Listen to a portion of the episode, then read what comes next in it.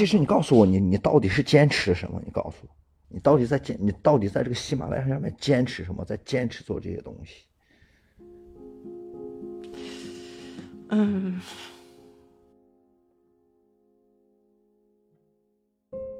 今天是二零二零年的十二月一号，现在的时间是凌晨两点五十九分，这里是三一粥铺直播间，我是主播林恩。如果深夜的你有什么想说的话，可以来跟我聊聊吗？我刚回来，喝多了，上来找人聊聊天。就是她嫁的那一家嘛，就我们村里那一家，对她特别不好，然后。她也不会怀孕吧？就是他们家人还整天整天说她骂她，就是那种。那其实是你你自己现在有点害怕是吗？就是你现在还单身，以后要结婚，怕遇到这种情况是吗？海玲，晚上好。那个首先给给你们说一下，如果像小姐姐遇到这种情况，对吧？因为她现在是自己没有收到这个快的这个件，因为我们国内现在的快递市场是非常混乱的。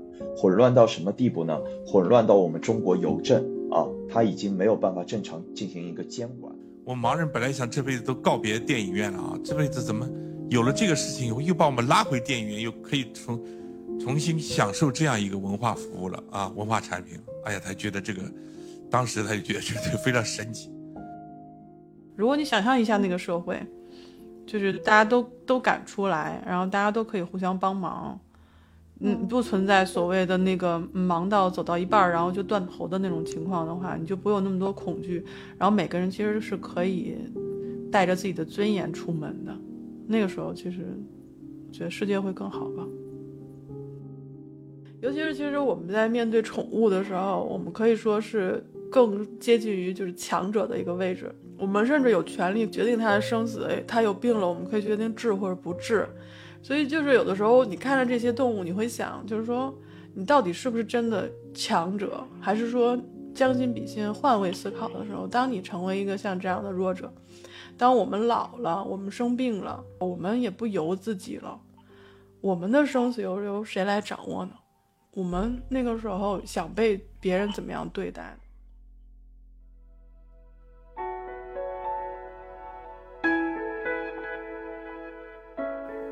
欢迎来到三鱼粥铺，我是林掌柜的。那今天是二零二一年的九月二十六日，星期天。话说呀，就前几天直播之后啊，我的心情特别差，所以呢，我就跑去听了一首曾经给过我力量的歌。这首歌呢，在几年的时间里，就有了两千多条的留言，里面就曾经有我的。我记得那天接近凌晨的时候啊，我完全睡不着，所以我又跑去听了那首歌，一边听一边就翻看下面的留言。我看到有一个人留言说：“我是一个医生，这些天见证了太多，太苦，太累了，我好想抱抱我的女儿。”还有人留言说：“我是一名社工，我有着远大的理想。”但是又见到了太多现实中的困难，所以每当灰心丧气、想放弃的时候，我就来听听这首歌。还有人这样问道：“他说，如今有没有和我一样的人，一边听一边看着留言，一边流下眼泪？生活很不容易，大家加油。”所以，我我就。一边哭着一边写下这样的一句话。我说：“我说今天有个女孩子在直播间里问我，他说那些写书的人能不能写一本书，让他知道什么是社会的本质，让他可以不用去经历那些不公，不用去看到那些黑暗，不用愣头愣脑的去做抗争，就可以像别人那样轻易的接受现实。”所以我又想起了这首歌，就来听听。我祈祷着自己能拥有一颗透明的心灵和一双会流泪的眼睛。昨天三一读书会啊，我们在直播间里聊起了解忧杂货店，就是把你心里的烦恼写下来，然后塞进杂货店的信件投递口。第二天，你就可以在牛奶箱里收到一封回信。这封信的内容或许可以帮助你坚定自己的信念。书里有这样的一句话，他说：“写信的人，他们都是内心破了一个洞，重要的东西正在从那个洞里逐渐消失。人的心声是绝对不能无视的。”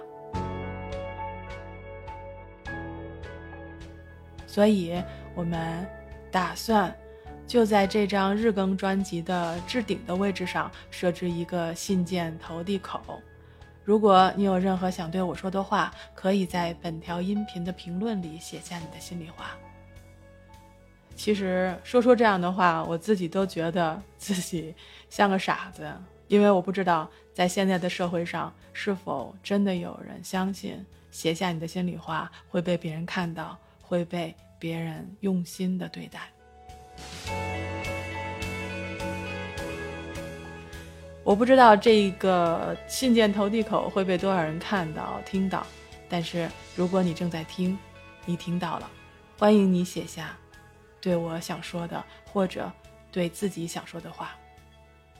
感谢你来到三一粥铺，我是掌柜林恩，咱们明天见。